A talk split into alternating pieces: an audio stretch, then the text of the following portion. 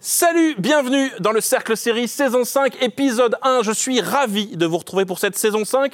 Vous connaissez le programme. 50 minutes, on l'espère, drôle et passionné pour faire le tour du meilleur des séries. Les chroniqueurs sont là, vous êtes là, la table est toujours ronde, l'animateur aussi. Il manque quoi? Générique. Marche. Marche avec moi. Apprends-moi. Méga, méga, méga, méga. Je peux pas le faire tout seul, faut que tu m'aides. Soyons d'accord de pas toujours l'être. Traite-moi comme tu voudrais que je te traite. Réussir sans faire de bien, c'est perdre. Apprends-moi la franchise, me juge pas, j'aurais moins envie de mentir. On m'a dit, sois fort, faut devenir un homme. Rappelle-moi que ma force c'est d'être sensible. Quand la vie n'a pas de sens, aide-moi à lui en donner un. Écarte-moi des mauvais chemins. Rappelle-moi qu'on peut croire qu'on est personne à trop vouloir devenir quelqu'un. Aide-moi à trouver l'équilibre. Grandir n'est jamais fini.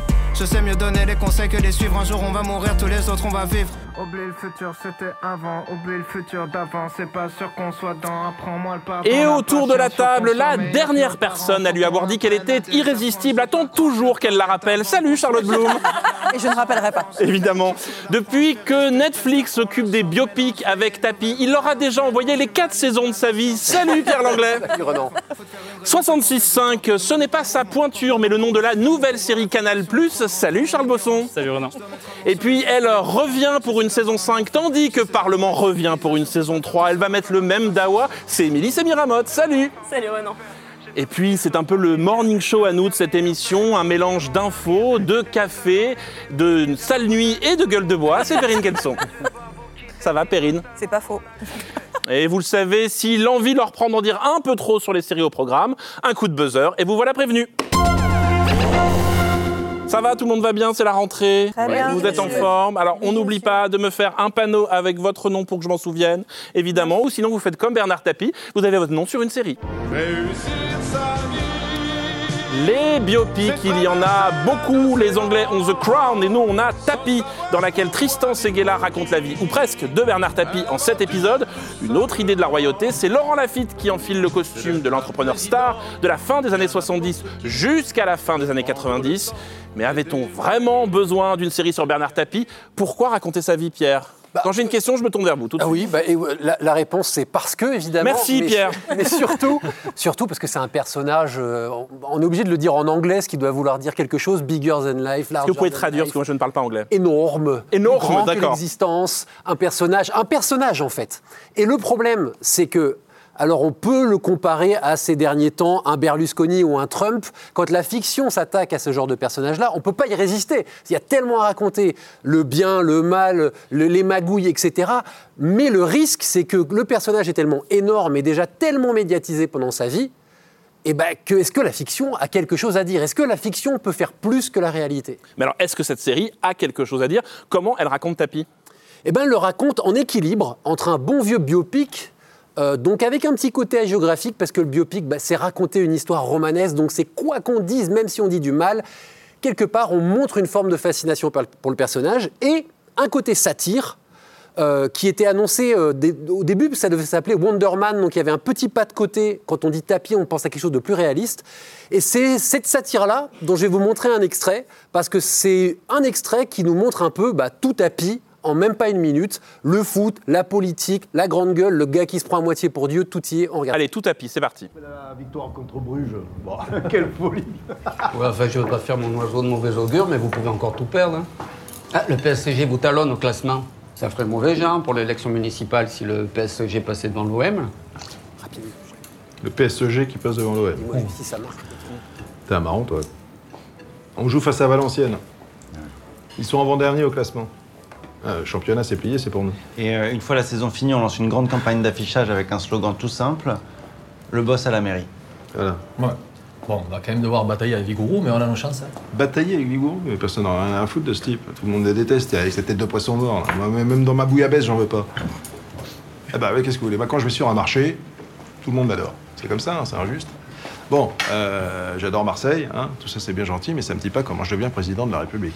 Vous vous êtes identifié, Pierre, hein, parce que vous aussi sur les marchés, tout le monde vous adore, hein, c'est vrai Absolument, dès que je rentre sur un marché, je Ah bah c'est fou. Exactement. Bon, est-ce que ça marche en fait? Eh bien, ça marche, oui et non. En fait, moi, ce qui m'intéresse, c'est plutôt le côté pop. C'est la promesse qu'on va nous raconter un tapis, pas Bernard Tapie, un autre, pas Nanar des Guignols non plus, un autre tapis. Et quand la série y va, quand elle ose, en fait, euh, faire comme le générique, le générique, c'est la grenouille qui va être aussi grosse que le bœuf. Ça grossit, ça grossit, ça grossit, le générique de la série. Quand elle ose grossir le trait, quand elle ose laisser euh, Lafitte se lâcher et faire quelque chose de pop, pour moi, ça marche. Quand elle est dans la reconstitution historique, quand elle essaye de coller aux faits, ça marche un petit peu moins bien et je m'ennuie. Et d'ailleurs, plus la série avance, plus elle ose le pop et, la romanticisation, si j'ose dire, de l'histoire de Tapi, et plus ça m'intéresse.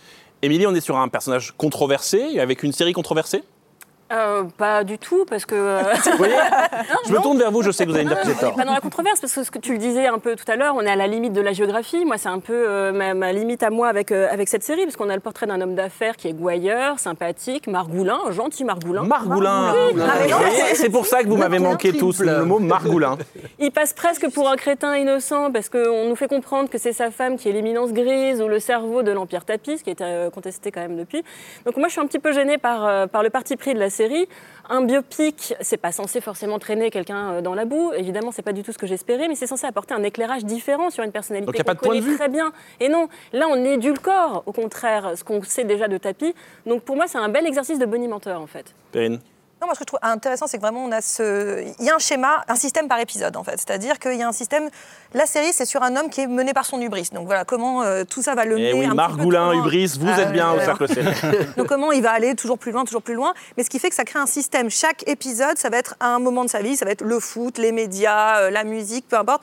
C'est ça monte, ça descend, ça monte, ça descend. Ce qui est, moi, je trouve que ce systématisme-là est un petit peu fatigant dans, dans la série. Ça devient un petit peu ennuyeux au bout d'un moment.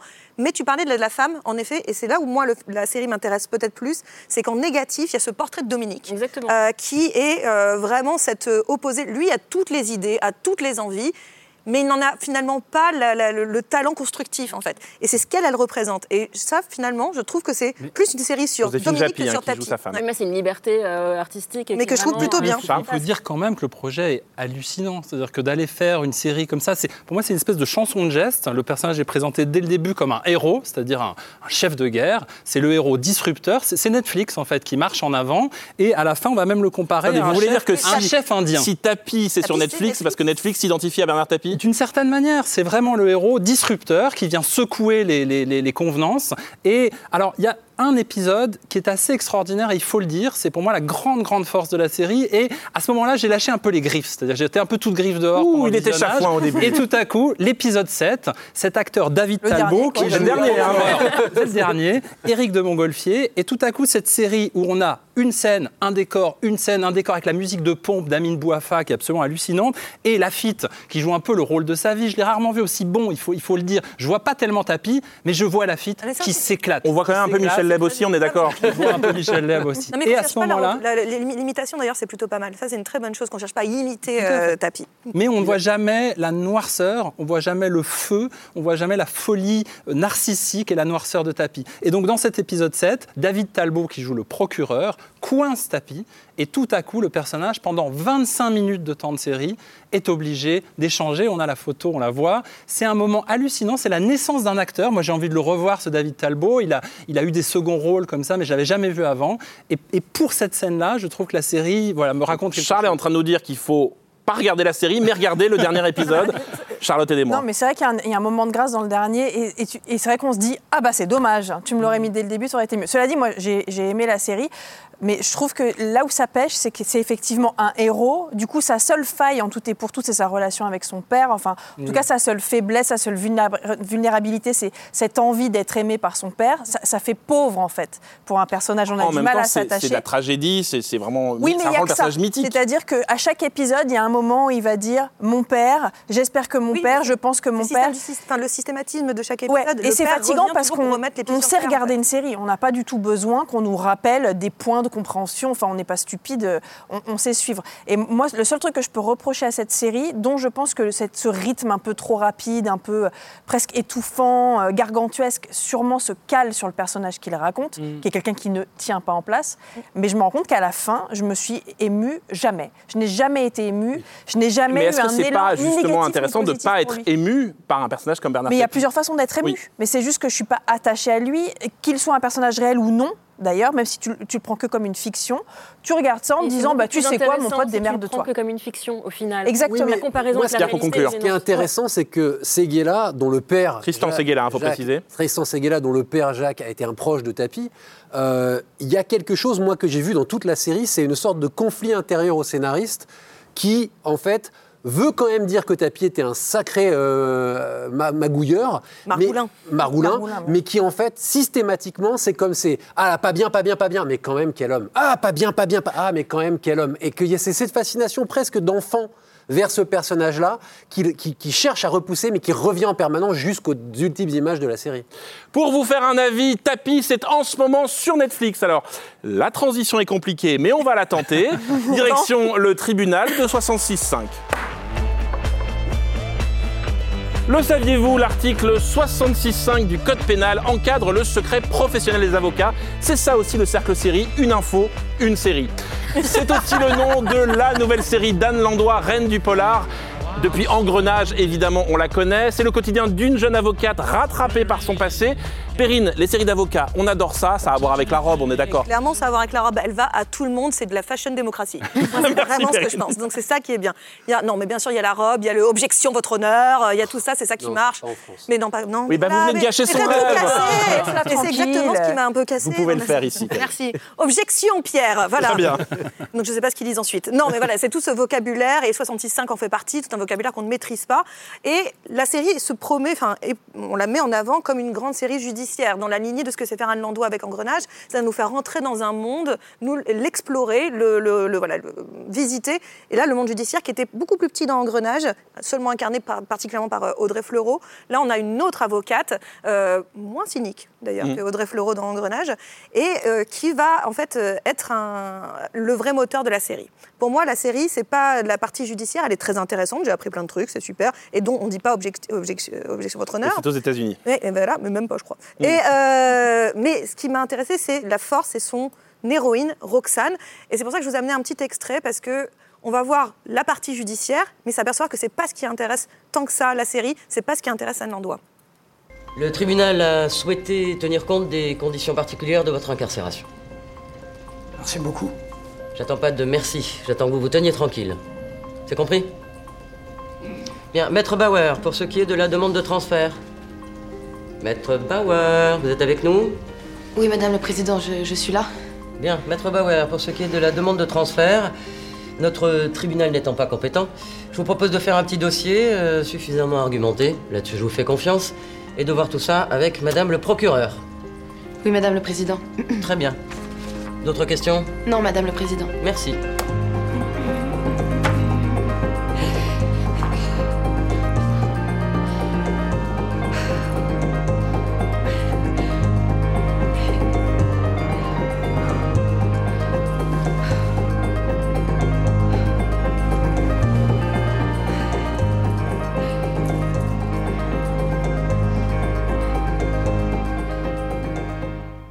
C'est donc ça la fashion démocratie, Perrine. C'est ça la fashion démocratie, exactement. Non, mais ce qui est assez joli, c'est que justement, elle, elle enlève cette robe qui est la raison, qui- enfin, qui lui a donné cette victoire. Parce qu'en fait, ce qu'on qu'on ne sait pas dans cet extrait, ce que vous ne savez pas, c'est que c'est sa première plaidoirie, c'est son premier cas en tant qu'avocate pénaliste.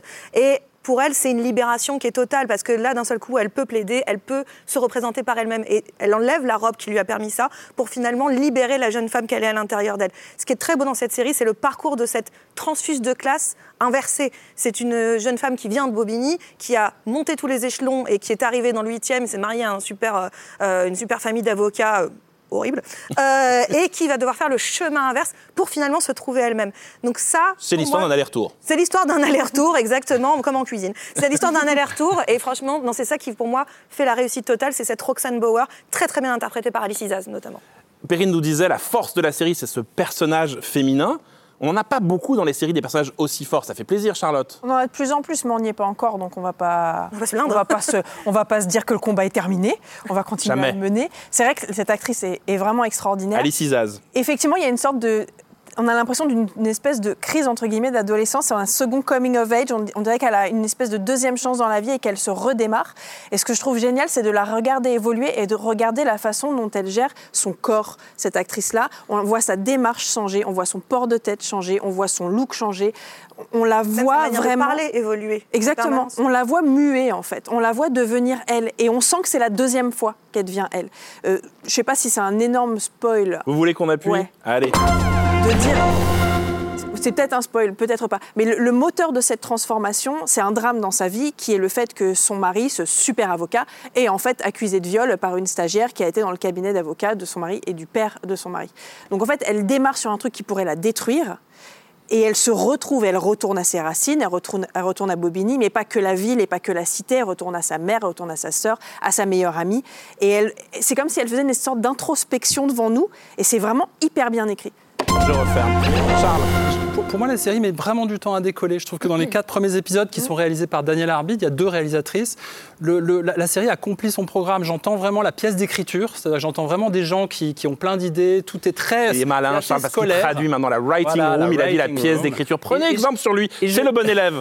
Il n'est pas que libraire. Et je vois des arcs narratifs très bien dessinés, le viol, le mari euh, prédateur, oui, euh, le retour aux origines, dessiné, en un fait, euh, flashback. Et, et ce programme de la série, je le trouve un petit peu besogneux. Et Saison 5, euh, saison 5, épisode 5. Waouh, on n'attendait pas si longtemps. Enfin, la série, je trouve, commence avec peut-être l'idée que ce personnage exemplaire va mettre un petit peu les mains dans le cambouis et va se mouiller un petit peu. Et là, j'ai vu un horizon qui m'intéresse, qui serait une sorte d'horizon Better Call Saul, voilà, le rêve. C'est-à-dire que ce personnage, Le Better Call Saul à la Voilà. française. Et c'est ça dont, que je rêvais de voir. Et là, spoiler, il faut attendre le dernier plan après 8 heures pour que le personnage nous dise peut-être qu'elle va Attends, t'as choisir la trouvé paix. ça génial dans Tapis, que ce soit bien à la fin, oh Alors, tapis, c'est autre chose parce que la- Ah la- le rythme, pardon, on peut Je vais refermer. Pour moi, dans tapis, le rythme, scène, euh, décor, nous mène justement à ce temps d'attente. Tandis que là, je trouve qu'elle met vraiment du temps à sortir de Donc ce c'est schéma une un peu introduction plus que véritablement Très bonne la introduction. série. Émilie? Moi, ce qui m'a intéressé plus dans cette série, c'est vraiment l'histoire de conquête de territoire de l'héroïne à Bobigny. C'est-à-dire que dans l'espace privé, dans l'espace public, elle gagne du terrain. Elle gagne du terrain aussi euh, dans, dans- dans son travail, face à des hommes qui lui sont clairement hostiles. Ça, c'est le genre de représentation auquel on n'a pas du tout l'habitude en France, pour être clair. Et c'est le genre d'empouvoirment, pardon pour le mot. C'est bien, vous, vous traduisez, c'est bien. Qui fait, euh, qui fait du bien, qui galvanise, parce qu'on on est quand même un petit peu à la traîne sur ce genre de, de représentation-là. Et là, il y a un vrai travail de fond qui est, euh, qui est vraiment réussi. Pierre Oui, même je suis. Ça va me faire mal. Pff, Allez, avec. Charles. Ah bah déjà, c'était la dernière Déjà, émission voilà. où vous avez réconcilié, ouais, et là c'est biboche, rabiboche, et ben c'est super. C'est vrai que c'est une série qui prend vraiment du temps pour arri- arriver à la, à la promesse qu'elle m'avait faite sans me la faire, mais je me dis, j'attendais un truc, et en fait, il y a trop de sous-pistes narratives, trop de choses qui sont là pour construire le personnage. Or, c'est ce personnage qui m'intéresse. Mm. Même, même les affaires dont elle s'occupe, pour moi, m'ont trop renvoyé à Engrenage. En fait, je me disais, ça, on dirait un spin-off d'Engrenage, ça m'embêtait un Oui, petit mais peu. pas, mais en en fait fait, mais pourquoi pas? Mais ce qui, ce qui m'a plu, c'est une fois que ça s'est un peu dépouillé, Mm. il y a une vraie promesse. Ça peut être une série qui dure 5-6 saisons, on tient un bon personnage, on tient un truc solide. Donc euh, Moi, j'ai envie la thèse Better Call Saul, vous êtes d'accord Et sur Pas une avocate qui ne serait pas exemplaire. Mais pas forcément la thèse Better Call Saul. Moi, j'aime beaucoup l'idée de retourner à, à cette France-là et, et à en parler et à montrer le fonctionnement de la justice. On l'a bien vu dans l'extrait, le à quelque chose de très cru. est très bien raconté. Le, le- le- le portrait de la banlieue est quand même très intéressant et jamais. Moi, je trouve pas. quelques clichés. Ben non, parce que je le trouve justement pas si candide. Et je, je- quand même pas bien. Sera totalement d'accord fait, avec vous. je suis d'accord, je suis d'accord avec vous sur le. Ça prend du temps, mais moi, c'est une série que je vois qui peut avoir de l'ampleur et qui peut oui. durer, et donc d'avoir des fondations solides comme là, c'est-à-dire elle est construite, tout est construit, le, personnage il tient sur ses deux jambes, et à partir de là, on pourra faire quelque chose Sauf que les d'extraordinaire. briques sont un Moi, peu maladroites, je trouve, au début. Bah non, parce que je C'est-à-dire trouve que le ciment, il tient. trouve- je- Bref, au début, BTP. Je pense qu'on est un a la métaphore du BTP, on peut s'arrêter là pour arpenter le tribunal de 66.5. C'est en ce moment sur Canal Plus et MyCanal. Et maintenant le retour d'une série pour les leftos.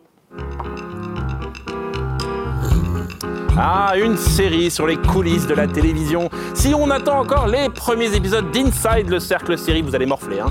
C'est déjà la troisième saison de The Morning Show, la série qui raconte le quotidien très chaotique d'une matinale américaine avec Jennifer Aniston et Reese Witherspoon, je le dis à l'américaine. C'était hyper beau. Euh, c'est hyper beau. Ça aurait pu donner une comédie, mais c'est une tragédie cette série, Charles. Oui, parce que l'humour de The Morning Show, on le cherche encore. hein. donc c'est effectivement une série qui, dès la première saison, a été très grave, à l'image un peu de l'Amérique de 2019, encore vraiment secouée par le, le séisme MeToo. C'était vraiment, pour moi, la grande série qui a su montrer dans toute sa complexité une affaire fictionnelle avec le, le présentateur Mitch Kessler, joué par Steve Carell, qui était vraiment cette figure de prédateur sexuel au travail, et sa collaboratrice Jennifer Aniston, qui pas coupable, mais qui savait beaucoup de choses. Et la première saison, c'était vraiment l'affaire, le séisme.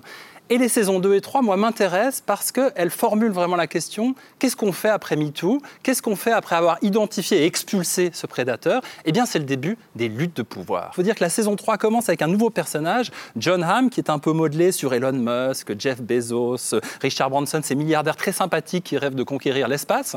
Et, et il a invité la présentatrice à partir avec lui dans une fusée pour documenter pour l'émission du Morning Show. On regarde.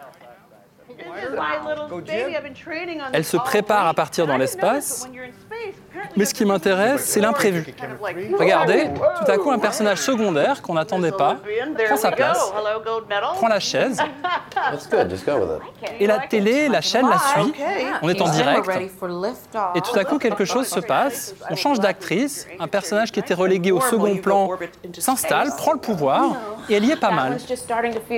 Broken ends. All right, okay. Well, all right. Well, while they do uh, the, the musical chairs, Lee, can you tell us what the Et finalement, c'est ça que la série formule, et c'est pour ça, je trouve, qu'il faut donner une chance à cette nouvelle saison qui a beaucoup de défauts, on en parlera, c'est justement de formuler cette idée qu'on peut passer la main, qu'on peut passer le pouvoir et dépasser l'idée des minorités. C'est-à-dire que maintenant, on est dans une étape nouvelle et je trouve que la série progresse avec son temps, avec son époque, assez intelligemment. Alors je fais un appel si vous êtes milliardaire et que vous voulez m'envoyer dans l'espace, c'est oui, bien sûr, je vous attends. Euh, Charlotte, ce morning show saison 3 stop ou encore? Je suis catastrophée. Je suis Et vous le dites avec une douceur. Mais parce que j'aime beaucoup Jennifer Aniston et qui ne l'aime pas, mais c'est une série qui ne croit même plus en elle-même.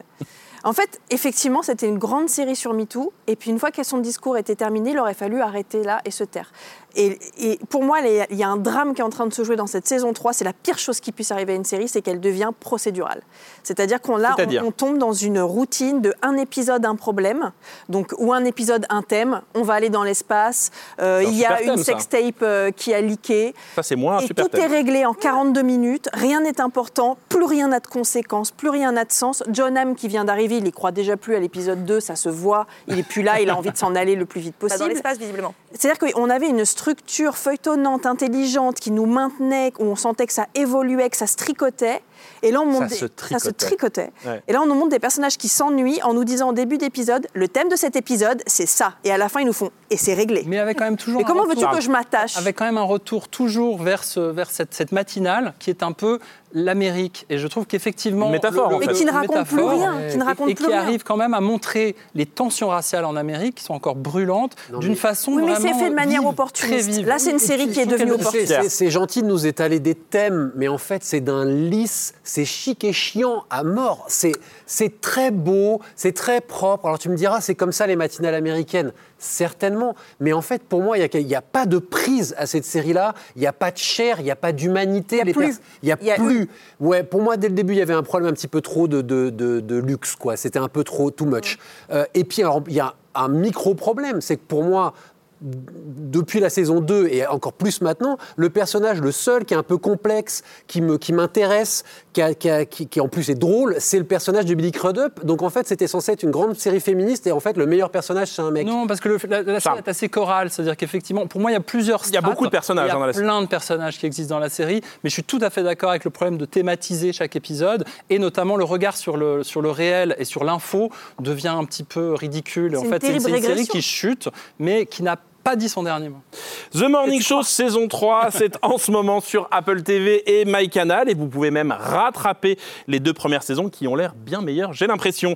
Pierre, vous, vous avez envie de parler d'une autre saison 3, elle revient, on est très content, ça s'appelle Parlement, je dis on est très content parce que vous aviez beaucoup aimé la saison 1 et la saison 2, mais est-ce que ça fait le même effet que Morning Show? Est-ce que la saison 3 de cette série politico-comique signée Xavier Lacaille réussit son retour? signé Noé Debré, si je puis me permettre, avec euh, Xavier Lacaille, excellent. Euh, oui, en fait, c'est sans, doute la meilleure. C'est sans doute la meilleure d'ailleurs. C'est une série qui maintenant nous raconte plus que le Parlement, mais aussi la Commission.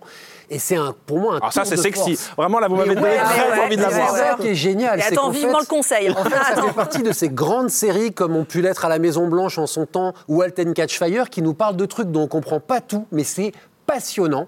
Et en plus, c'est super drôle. Et en plus, c'est avec tourné avec pas grand chose. Et, c'est pour autant très, très impressionnant du point de vue de la mise en scène. Il se passe plein de choses. Ça joue super bien. Ça joue dans plein de langues. On ose euh, ruer la tête pour la première dans les stéréotypes. Les Allemands prennent très cher dans cette saison 3. Et pourtant, il y a plein de choses super fraîches. Pour moi, c'est la meilleure série du service public, sans aucun doute. Pierre fait déjà des statements, on a l'émission oh. 1. Périne. Ah bah non, alors là j'approuve totalement. Je, trouve que c'est fou qu'une série arrive à garder sur trois saisons un même niveau de qualité, un même niveau euh, de, comment dire, de, passion. Enfin vraiment, moi, plus ça va, plus je commence à lire des trucs sur le Parlement européen et la Commission européenne. Et, bientôt les élections, Perrine. Bah, je n'attends que ça. à la fin de la saison 3, je me suis dit, et si je devenais député. Non, non, Pourquoi non, pas non. Vous voyez, le, oh là là. Tout, le monde là derrière son écran a fait non, oh, non, non, non, Et pourtant, il rigolerait bien. Euh, non, mais c'est quand même assez génial, c'est-à-dire qu'on a ce personnage de Samy qui continue d'évoluer euh, et on évolue avec lui, c'est-à-dire qu'en fait, dans cette saison-là, il va développer un attachement euh, au Parlement, ce qui avant était plus une découverte puis un outil, devient un, objet de passion en fait. Et cet attachement-là, eh ben moi, je le ressens de manière aussi équivalente que lui. Et c'est un personnage qui devient un peu plus sage, qui connaît mieux les rouages et, plus ambitieux. Et plus ambitieux, mais, mais pas aussi ambitieux que dans la saison 2 où il était un petit un petit con. Oui, vous avez le droit vous ici. Avez le droit, voilà, c'est un petit con. Et là, en fait, il a justement, il a gagné un petit peu en sérieux et justement en attachement et en raison. Moi, je trouve que vraiment, Parlement, J'attends qu'une chose, c'est la saison 4, si euh, j'ai pitié. Qu'il y en ait une, parce que vraiment, c'est un. Bon, alors attendez, est-ce qu'on va faire pour la première fois tout le monde d'accord, Charles? Je crois bien. Je pense ah, que c'est oh. effectivement une très très grande série et je pense que c'est un modèle de saison 3. C'est-à-dire que la, la, comédie romantique des premières saisons est en train de se dissoudre. Bah, et ça n'existe plus dans la saison 3. n'existe plus. Et ce qui reste, c'est la passion pour le politique, pour la démocratie. C'est Une très intéressante. Oui, d'accord, mais c'est pas. Mais c'est vrai que généralement, les fictions ou les comédies politiques euh, s'amusent à vraiment ridiculiser la classe politique, montrer que ça sert à rien, qu'on comprend rien, que c'est inutile.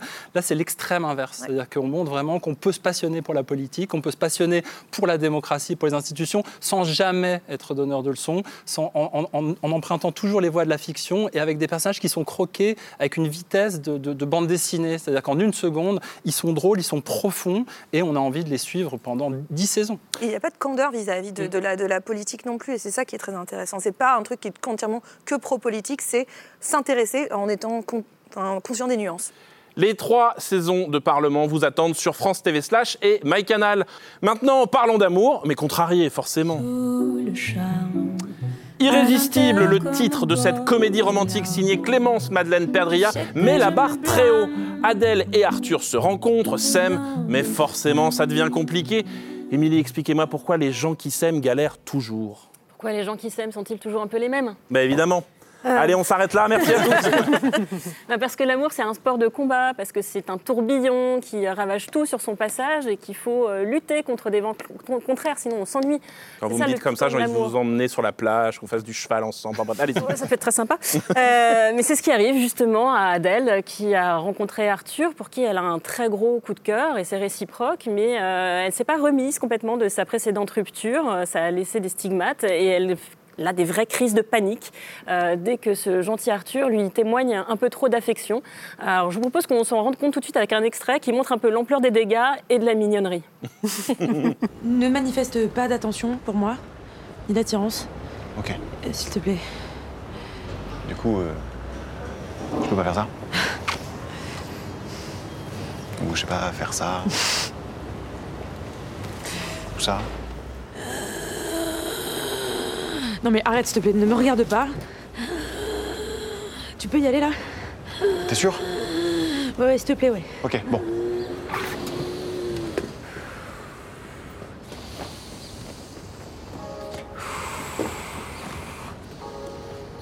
Adèle? Là, là, ça va, là? Ah Du coup, je peux tenter un petit... Non? Ouais, là, je recule. C'était le... Ouais, par là, de l'autre sens, du coup. Peut-être qu'il faut que je descende. Ok, là, j'ai l'escalier, pas mal. Tu me dis, hein. Tu peux aussi te faire l'escalator, tu ne bouges pas. Paf. Tac. J'ai aussi l'ascenseur, bien sûr. Bonjour. On va à quel étage? Troisième? Super.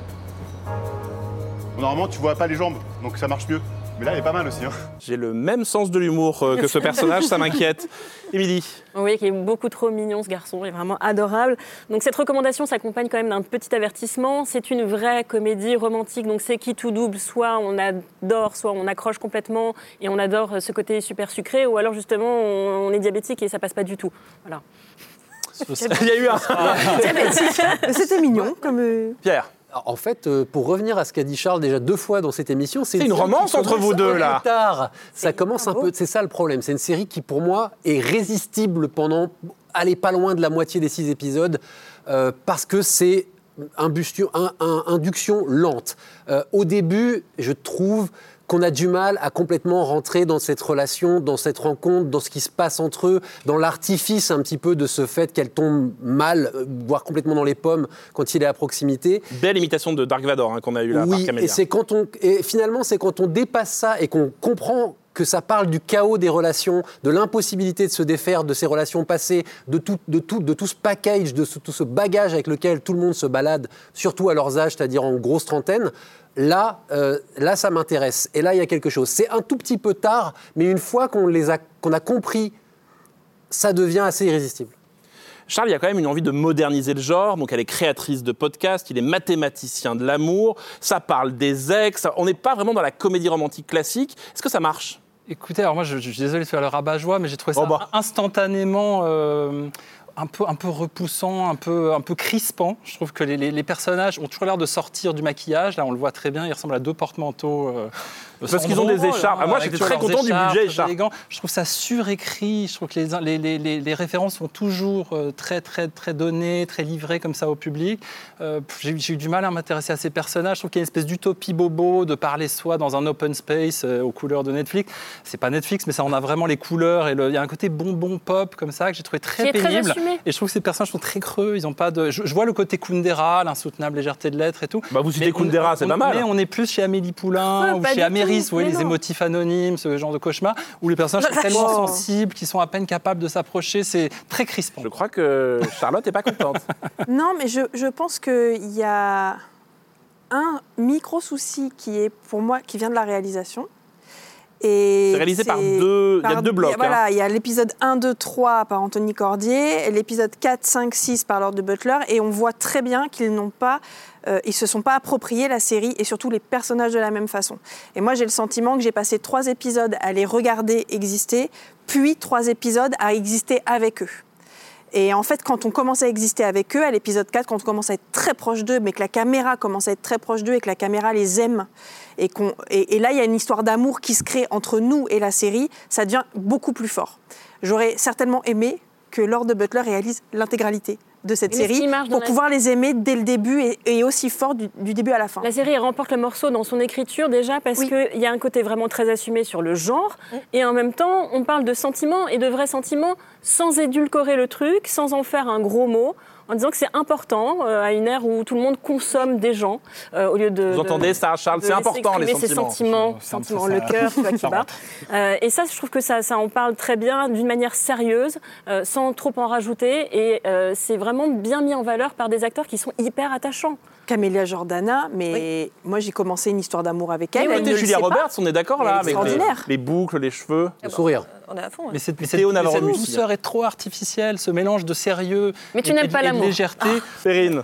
Non, euh, c'était pour revenir sur ce que sur ce que Émilie disait en fait, c'est-à-dire que ce que je trouve assez joli, c'est on, on- la- en tout cas le- les questions de santé mentale, c'est quelque chose qui est de plus en plus abordé, on, on entend euh, soit dans la société mais aussi dans les séries, c'est quelque chose qui devient arrive de plus en plus.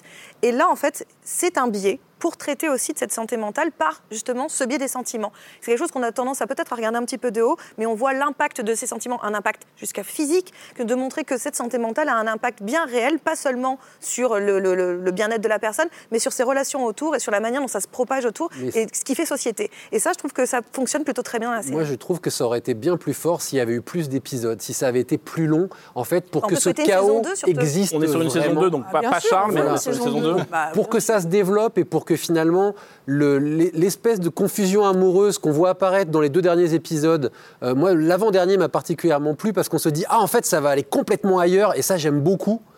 Euh, ça j'aurais voulu que ça se développe Mais- plus. mais- mais voilà. Il faudrait que la série ose aller dans la comédie musicale, dans quelque chose de pas réaliste. Je trouve que C'est une autre série, Charles.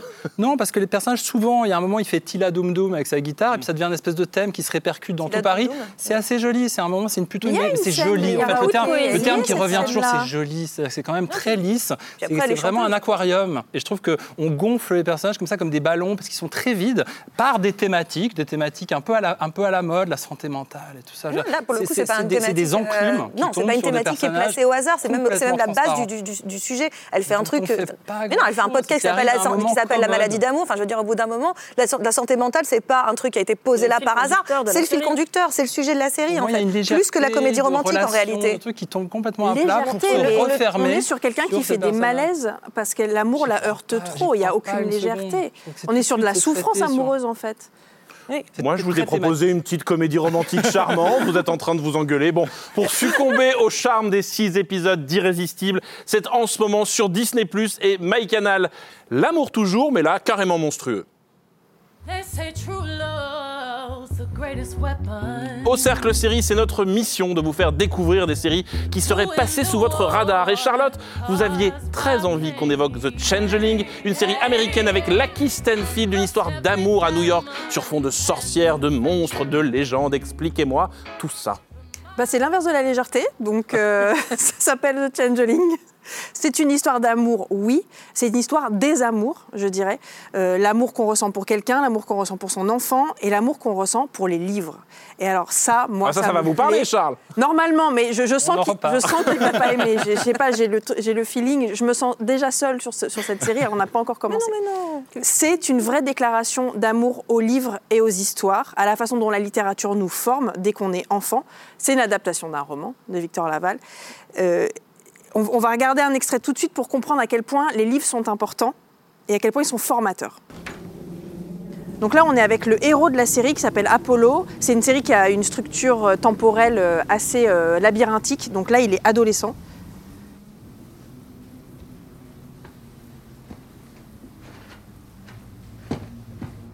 Qui n'a pas envie d'avoir un vieux carton pourri devant sa porte? Qui? Qui? Et dans ce carton, il va trouver des documents et des photos qui vont ressembler à des indices d'une enquête. Et tout doucement, il va enquêter sur sa propre mère. La femme qui est sur la photo, c'est sa mère. Et dans le carton, il y a des indices qui vont l'aider à comprendre le passé de sa mère et donc son propre passé, puisque c'est vraiment une série sur l'hérédité et l'hérédité des traumas. Et enfin, il va trouver un livre.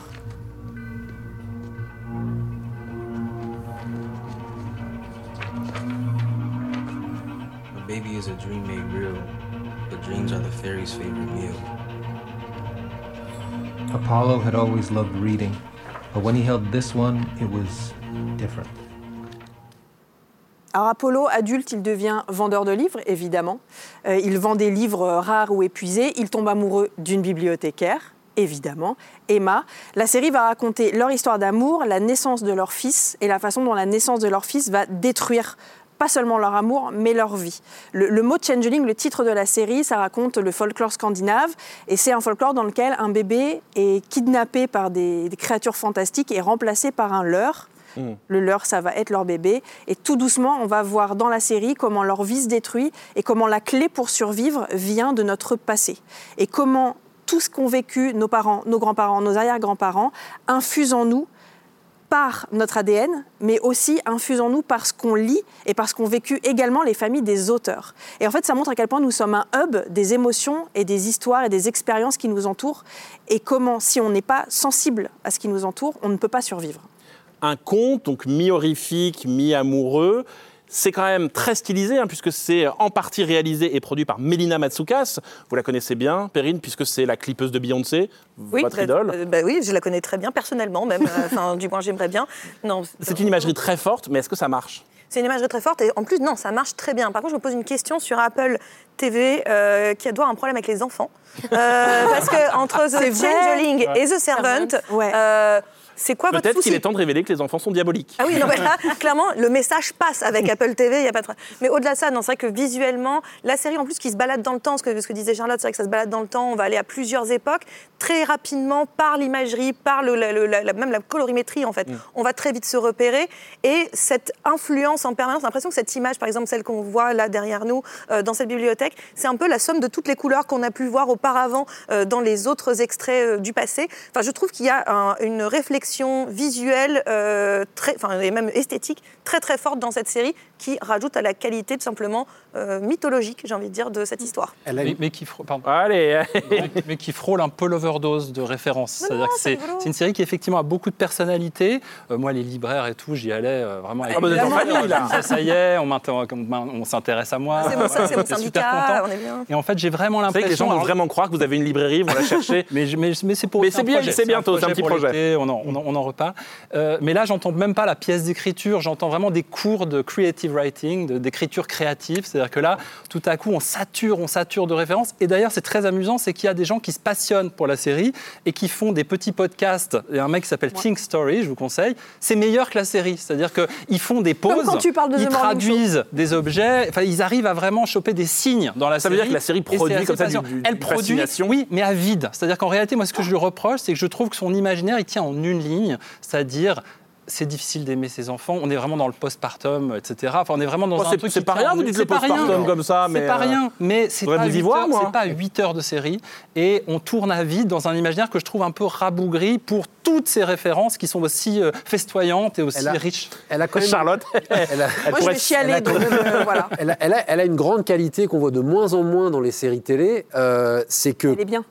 non, c'est qu'elle, c'est non, c'est qu'elle est extrêmement patiente. C'est une série qui est assez déstructurée et en fait qui demande une grande patience, voire un effort. Et moi, c'est là que j'ai souffert, c'est que c'est quand même dur. Je veux dire, c'est une craie sur un tableau noir. C'est hyper violent, c'est hyper déprimant, c'est très déstructuré. Donc, à un moment, on fait OK, mais on, on- alors viens-en au fait. Qu'est-ce qui va se... En gros, il y a une forme d'impatience qui se crée, qui est à la fois rare, donc précieuse, et un peu pénible. Et il y a un moment où il faut se forcer un petit peu. Moi, en tout cas, j'ai dû me forcer, dire allez, on continue parce que je sais qu'il y a une promesse, qu'il y a quelque Mais chose, que qu'il y a un super acteur par ailleurs. la justement. promesse. Émilie. Justement, tu arrives à la fin. Moi, j'ai été paumée pendant toute la série. J'ai l'impression d'avoir rien. J'avais l'impression d'être stupide euh, à chaque épisode, de ne Mais rien qui fait ça comprendre. On nous emmène Émilie. à droite, à gauche, chez les sorcières du Brésil, l'effet scandinave d'un côté, euh, des malédictions, des esprits vengeurs. Ça, J'étais paumée partout. Tout le temps, je On est dans l'imaginaire, en Je fait. comprenais les On- intentions. c'est un voyage dans Mais l'imaginaire. des intentions qui, euh, qui n'ont pas d'aboutissement. Et tu arrives à une fin, mais qui m'a mise mais en rage, comme je, depuis- rarement depuis euh,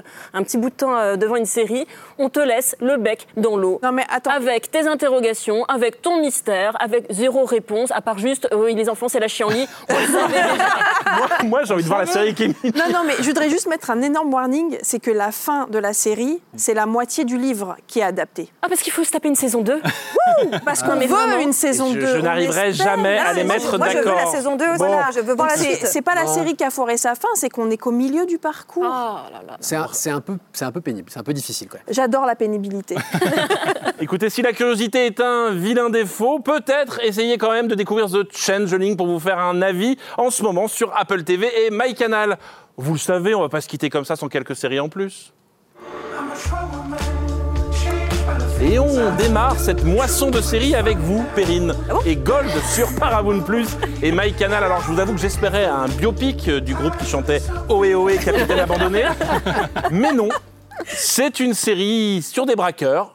C'est bien aussi, mais va falloir me la vendre. Ah ouais, moi aussi, j'étais allée là-dessus, puis je fais Ah Puis après, je fais Oh, c'est pas mal bah, Imaginez un petit peu la Casa des Papels, sauf qu'en fait, ils ont euh, fait un braquage et ils sont tombés sur trop d'argent, mais trop d'or. Et là, ils sont là, oh, mais qu'est-ce qu'on fait de tout ça? Voilà, parce que c'est des- un petit peu des braqueurs à la petite semaine qui se retrouvent avec l'équivalent de 26 millions de livres sterling d'or sur les bras. Ils savent pas quoi en faire Bah, ils savent pas trop les couler en fait. Ils sont là genre mais qu'est-ce qu'on fait de c'est beau hein, mais qu'est-ce qu'on fait de ça? Et là, on est en fait sur le plus gros casse, enfin l'un des plus gros casses de l'histoire euh, de- anglaise, en fait, le casse de Brinksmat, qui a eu lieu dans les, dans les années 80. Et on va avoir une sorte de vraie série de gangsters où il y a des gangsters des flics dépassés, et puis euh, des gros poissons qui, eux, manipulent un petit peu tout le monde. C'est génial, c'est Enfin, vraiment, c'est passionnant. C'est ce qu'on appelle un slow burner aussi, c'est-à-dire que ça prend son temps, mais ça vous permet de bien comprendre tous les mécanismes. Et en même temps, c'est un très chouette portrait social de l'Angleterre de l'époque Thatcher, tout en étant une super série Ouais, de ben, vous me l'avez vendu. Vous, Charles, aussi, c'est une forme de braquage, mais au téléphone, puisque vous nous emmenez au pays des télémarketeurs, une série documentaire complètement barjot produite par les frères Safdie. Ouais, c'est parfaitement complémentaire parce que là, on, Elle est bien là, ce bossée, soir, cette on est- elle est pas mal, pas mal du tout. On est au début des années, des années 2000. C'est une série euh, documentaire en trois épisodes d'une heure. Et en fait, on a deux personnages qui sont un peu des pieds nickelés, qui travaillent pour un centre d'appel, qui récoltent des dons pour des causes très nobles, les vétérans, les veuves de guerre, le cancer, je ne sais pas. Et ils découvrent que leur employeur garde à peu- 90% des dons et ils deviennent lanceurs d'alerte. Seulement l'un des deux, on le voit là, est une sorte de The Dude dans Big Lebowski. Son comparse se rêve en Michael Moore et va finir par le devenir parce que pendant 20 ans, ces lanceurs d'alerte vont filmer leur pérégrination pour dénoncer ce monde complètement hallucinant. On a l'impression de retrouver un peu les marginaux de Harmony Korine, de Gus Van Sant. On est vraiment dans cette Amérique-là. C'est aussi le New Jersey des Sopranos. Foncez, regardez ça. Et c'est grâce aux frères Safdie et à HBO que cet immense magma d'images de plus de 100 heures est devenu une série de 3 heures. Pierre, vous, vous avez pensé au couche-tard avec une série qui s'appelle Still Up, une comédie romantique, une autre, sur deux insomniaques. Oui, d'ailleurs, du coup, j'ai fait une insomnie pour préparer cette émission. parce que je, suis dans le, je suis dans le bon truc. C'est, c'est, ça aurait pu être extrêmement casse-gueule, parce que c'est un peu une, une comédie à distance. Alors, les trucs à distance, depuis quelques temps, on est un peu moins fan. Ah oui, je vois ce que vous voulez dire. oui. Et ces deux personnages qui sont a priori des super potes, on sait pas trop. Au fur et à mesure, on apprend comment ils se sont rencontrés et qui, en gros, parce qu'ils dorment pas, passent leur soirée en visio à refaire le monde, à se parler de leurs relations intimes, etc. Et évidemment, on comprend très vite bah, qu'en fait, ça irait bien euh, ensemble. Sauf que bah ils sont pas. euh, Il y en a un qui sort pas de chez lui parce qu'il est traumatisé par une ancienne relation, un peu comme dans On y revient, ouais. Et l'autre euh, qui, euh, bah, en gros, est en couple. Et du coup, bah, ça va pas se faire. Ou ça va se faire, ou ça va pas se faire. Oh ça va se faire. vous me vendez ça. Et c'est super choupinou. Les acteurs sont extraordinaires. Antonia Thomas, qu'on connaît bien, euh, qui était dans Misfits à une époque, et Craig Roberts. Ça marche super bien. C'est hyper attachant. C'est très drôle. Ça, re- ça revisite beaucoup de figures de la comédie romantique classique mais assez intelligemment et assez drôlement. Et euh, moi, je trouve que même s'ils sont à distance, ça marche tout de suite entre eux et on a vraiment envie que Euh, ça la, finisse la bien. prochaine fois que je dors pas, je vous appelle, Pierre. Émilie, vous nous emmenez au tribunal à nouveau avec Jury Duty et cette fois-ci, on se marre à la barre. Oui, votre honneur. Oh, arrête. Euh, c'est un ovni euh, entre une série classique et euh, une télé-réalité. C'est un peu la rencontre entre The Office et The Truman Show. Euh, on suit un jeune homme qui s'appelle Ronald Gladden. Il est choisi pour être juré. Euh, sauf que tout autour de lui, les autres jurés, le juge, l'affaire jugée, tout est faux, tout est une supercherie. Alors, on n'est pas loin de surprise, surprise. là, quand même. Évidemment, il est au cou- et Marcel Béliveau est juste derrière la caméra. Euh, et lui, bien sûr, il n'est au courant de rien. Parmi les jurés, avec lui, il y a James Marsden, l'acteur, qui joue James Marsden, l'acteur, euh, et, qui, et qui est euh, une espèce de version exagérée, on l'espère, de lui-même. C'est formidablement bien orchestré. On- on- il ne passe pas pour le dindon de la farce, même si c'est quand même un gros canular. Et c'est au final vraiment drôlissime. Ça s'appelle Jury Duty. Et vous, Charlotte, c'est le retour d'un acteur qu'on adore. On en parlait tout à l'heure. Le Bob Odenkirk de Better Call Saul a quitté la veste de l'avocat pour celle en velours un peu élimée du prof déprimé de Lucky Hank. Elie chic. quand Elie même, un chic. peu. Euh, J'avoue, j'ai regardé le Hank pour une seule et unique raison qui est effectivement Bob Odenkirk, c'était tout. Pourquoi? Parce que Better Call Saul me manquait tellement, je suis en deuil depuis la fin de cette série. J'ai commencé pour lui, j'ai fini parce que c'était vraiment génial.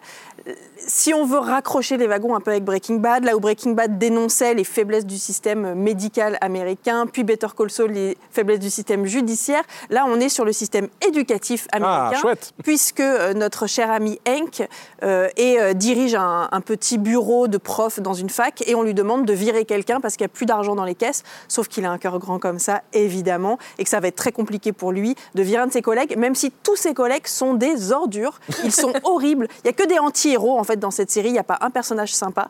Et ce qu'on voit en regardant ce- cet acteur, Bob Odenkirk, c'est qu'il est en train de construire un personnage qui va passer de série en série avec toujours le même ton, les mêmes blagues, la même intelligence. Un Il- il, il est devenu une sorte de marque, c'est un peu le Bernard Tapie, tu vois, de, de la série américaine. Je crois que c'est un acteur que je vais suivre jusqu'à sa mort ou jusqu'à la mienne, je ne sais pas lequel va partir en premier.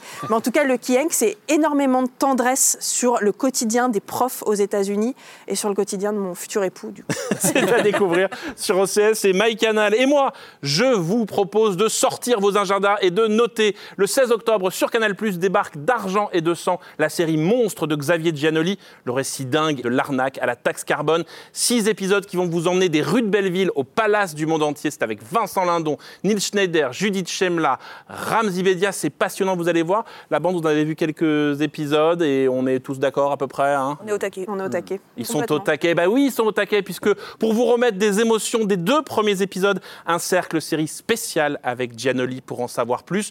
Ce sera le 16 octobre. Voilà, le rendez-vous est pris. Le cercle série saison 5, épisode 1, c'est fini. Merci la bande, vous avez été joyeux et jamais content. C'est comme ça que je vous aime.